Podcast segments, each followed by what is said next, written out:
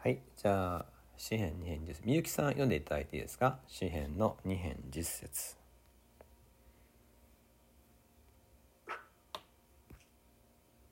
それゆえ今王たちを悟れ地を裁く者たちを慎めはい、ありがとうございます。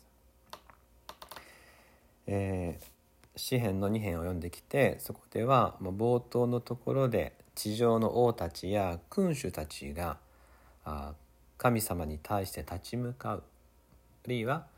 神様が立てる救い主に対して立ち向かうっていうこと。それに対して神様からの、圧倒的なね、力を持ってそれに応えていくと。いうのを読んできたわけですけれども。ただそういう中で浮かび上がってきたのは神様はそういう立ち向かう王たち反乱反抗する人間に対して即座に滅ぼすっていうことをなさってないんですね。そうじゃなくて彼らを導く、えー羊飼いとしての救い主を与えられる。そして今日のところではその王たち地上王たちに対して語りかけてるわけですね。それへ王たちを悟れ地を裁く者たちを慎めそのように語りかけている。えっと、まあ、ちょっとここはあの動詞の形がですね「何々させる」っていう、えー動詞が使われていて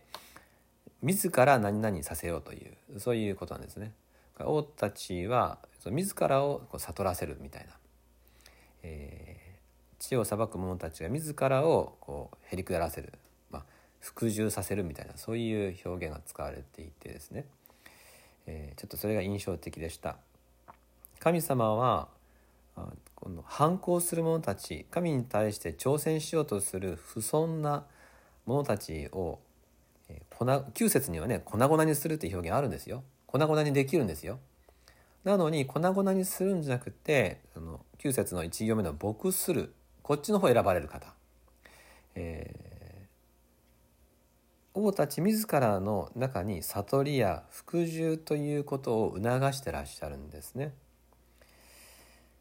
歯向かう者に対して、えー神様はですね、えー自ら悔い改めるチャンスを与えてらっしゃるということができるでしょう。でそれができるために、えー神様はですねえ彼らに気づきを与えるためにまず第一に預言者たちを送ったわけですね。御言葉が送られている。私たちでは聖書言葉がまず彼らには語られたわけです。しかもその後さらに、えー油注がれたもの、えーが来たわけですね、まあ、この詩篇の時代で言うとこれはダビデ王であったり、えーソロモンであったりですね。神が立てた王たちっていうことで読んでもいいんですけれども私たちはさらにそこにですねイエス様が来てくださった。救い主が来られたっていうこと。見ていいわけです。そうやって私たちに神様は気づきを与える。しかもそれだけではなく福音は十字架の愛と復活も語ってくれて私たちはそれらを知ることができるようにしてくださった。そうなると、えー神に反逆していた者たちも、えー気づくわけですね。これは悟りがもたらされるわけです。御言葉とイエス様そして福音によって私たちのうちにも内側からの変化が起こってきます、まあ、自分自身のことを振り返ってみてもかつては、え主に対して信頼しなかったりあるいは対抗するような意識を持っていたかもしれません。すなわち人生において自分が王様、えだった。そして、えこの自分の世界の中心は自分だっていうふうにそういうふうに錯覚していた。本当はそうじゃないわけですよね。みんなで生きてるわけですから自分が中心のはずないんですけれども自分が中心のこの世界を錯覚している。そうだったかもしれない。しかしそんな私に御言葉が届きました。そしてイエス様という方を知りました。さらにこの方の十字架の愛を知ったわけですね。その時に驚くべきことが、それぞれの人生に生じたわけです。神様からこう罰せられ裁かれてね粉々にされるっていうことじゃなくて自分自身の意思でイエス様に従いたいって思ったんですよね。あんなに傲慢だったのにあんなに自己中心だったのにイエス様には従うものになりたいっていうふうに思えたわけです。これは大変なことですよね。王座に座っているって勘違いね。座っちゃいけない王座に自分は座ったけどそこを降りてイエス様に譲りたいと思ったわけです。でそう思わせるほどにあまりにもイエス様っていう方が清い方であった正しい方であったそして愛の方だったんですよね。えー、この出来事それぞれの人生に起こった出来事を今日もご一緒に感謝したいと思うんです。私たちこの地の王たちはですね一言じゃなくてですね私もそうだったなと私も自分の人生の王様だったなとしかし、えー、大牧者は来てくださり語ってくださり愛を示しくださった中で自ら悟り自ら慎むことの内面的な変化がこう生まれて今がある。主は私たちを滅ぼすために来たのじゃなくて愛によって内側に迫ってくださり自ら悔い改めることができるようにしてくださった方です。このことを感謝しましょう。先日ある青年と話してたらですね、えー、神様かつてねあの神様を信じたけども神様が離れていてけれどもまたあの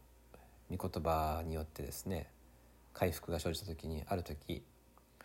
どうしてもこの神様に対して犯してきた罪を全部告白して和解をせねばと思ったんですって。誰に言われたわけじゃなくて、えー、夜ですね布団の上で座って本当にその神様との和解の時間を持ったそうです。えー、それが自分の人誰も知らないその時間が私の人生にとって多分一番大事な瞬間だったはずですって言ってました。神様のとこに帰れたっていうね神様ずっと待っていてくれてこの時を待っていてくれたけどついに神様に全部伝えることができたってそういうのをね後から聞いてよかったなって思いましたそういう自ら立ち返ることのできる時を与えてくださる方そうできるように言葉とイエス様ご自身と十字架の愛を私たちのうちに語ってくださる。ですから私たちはそうやってみんな促されて内なる変化をいただいて神様と一緒に今生きてますが改めて今日ね私たちにそのように接してくださる主なんだってことを覚えて今日も愛の主に心をみんなで明け渡していきましょう。もしかしたらまたね、えー、どこかでちょっとあの王座に腰掛けたくなる 私とかねどっかの、えー、自分中心に考えちゃうっていうそういうなんかこう昔の考えが頭もたれるかもしれない。あるいはそうじゃないんだけど従い方が自分はなんか良くないみたいなこの不純だとかね、えー、完璧じゃないと思ったりしてなんかあんまり良くないクリスチャンだなって勝手に思ってるかもしれない。でもイエス様は私たちの内側に働いてくださって良い志を立てさせてくださる方なので、えここに私がいますってこの私の心をお願いしますねっていうふうに全部明け渡して内なる人をイエス様の愛によってこれからも育てていただく。そうやって養われ続ける私たちでありたいと思います。いつかね天の御国に帰った時には全てが変えられていくっていう約束がありますが今日もまた主にあって、えー、私たちが、えー、従うものとして、えー、喜びのうちに整えられていくことができたらと願います。10節一緒に読んで終わりますね。詩編2編10節3はい。それゆえ王たちよ悟れ。地を裁く者たちよ慎め。一言お祈りします。天のお父様反逆し、えー、あなたに罪を犯す王たち、えー、地の指導者たちに対してあなたは粉々に砕くこともできるのに彼らのうちに迫り自らの意志で悔い改めることをなさろうとしてらっしゃいます。それを可能にしたのは御言葉とキリスト。そして十字架の愛復活の事実です。私たちのうちにも同じことが起こってあなたに従いたい。あなたにこの人生を明け渡したいと心から願うことができました。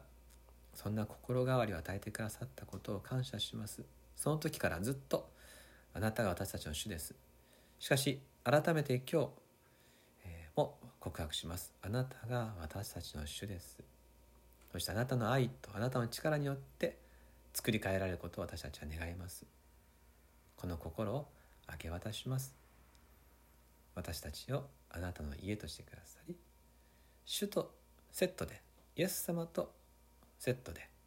えー、歩んでいく。そのような今日明日とさせてください。ゴールデンウィークで、え、皆さんそれぞれの時間の中にいらっしゃって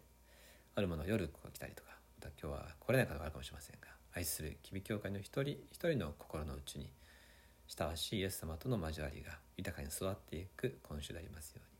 感謝を持って救い主イエス・キリストの名によってお祈りいたします。アーメン。